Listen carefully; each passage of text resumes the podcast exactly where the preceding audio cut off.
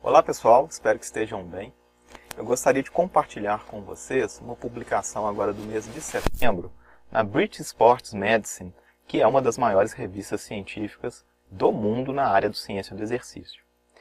E esse artigo, que é uma revisão, ele traz informações muito interessantes sobre o risco de retorno aos treinamentos por parte dos atletas infectados com a Covid-19.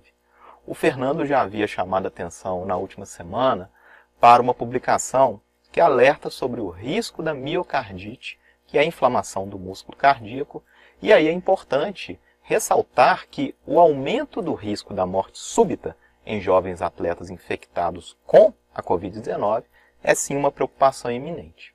Para não criar um alarme né, desnecessário, é importante também ressaltar que a miocardite ela não é uma condição específica da Covid-19, não é uma consequência apenas da Covid-19, e nem sempre acontece. Mas a miocardite também é consequência de qualquer doença virótica, ok? Pode acontecer, pode não acontecer. Bom, mas é muito importante ressaltar também que na China, um estudo mostrou que a necessidade de ventilação mecânica e o risco de morte em pacientes infectados com a Covid-19 foram maiores naqueles pacientes que tinham concentrações sanguíneas elevadas de troponina cardíaca, que é um importante marcador de dano cardíaco, quando comparado àqueles pacientes que tiveram a Covid-19, mas não tinha níveis elevados sanguíneos né, dessa troponina cardíaca.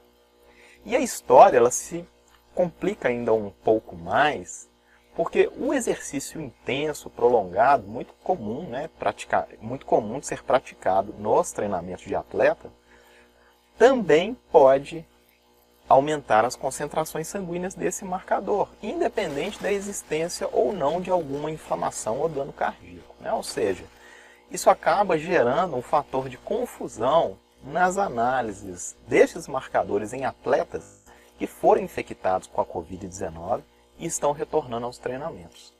Então, em resumo, esse trabalho de revisão, ele mostra o passo a passo dos exames necessários para que o atleta retorne aos treinamentos de forma segura.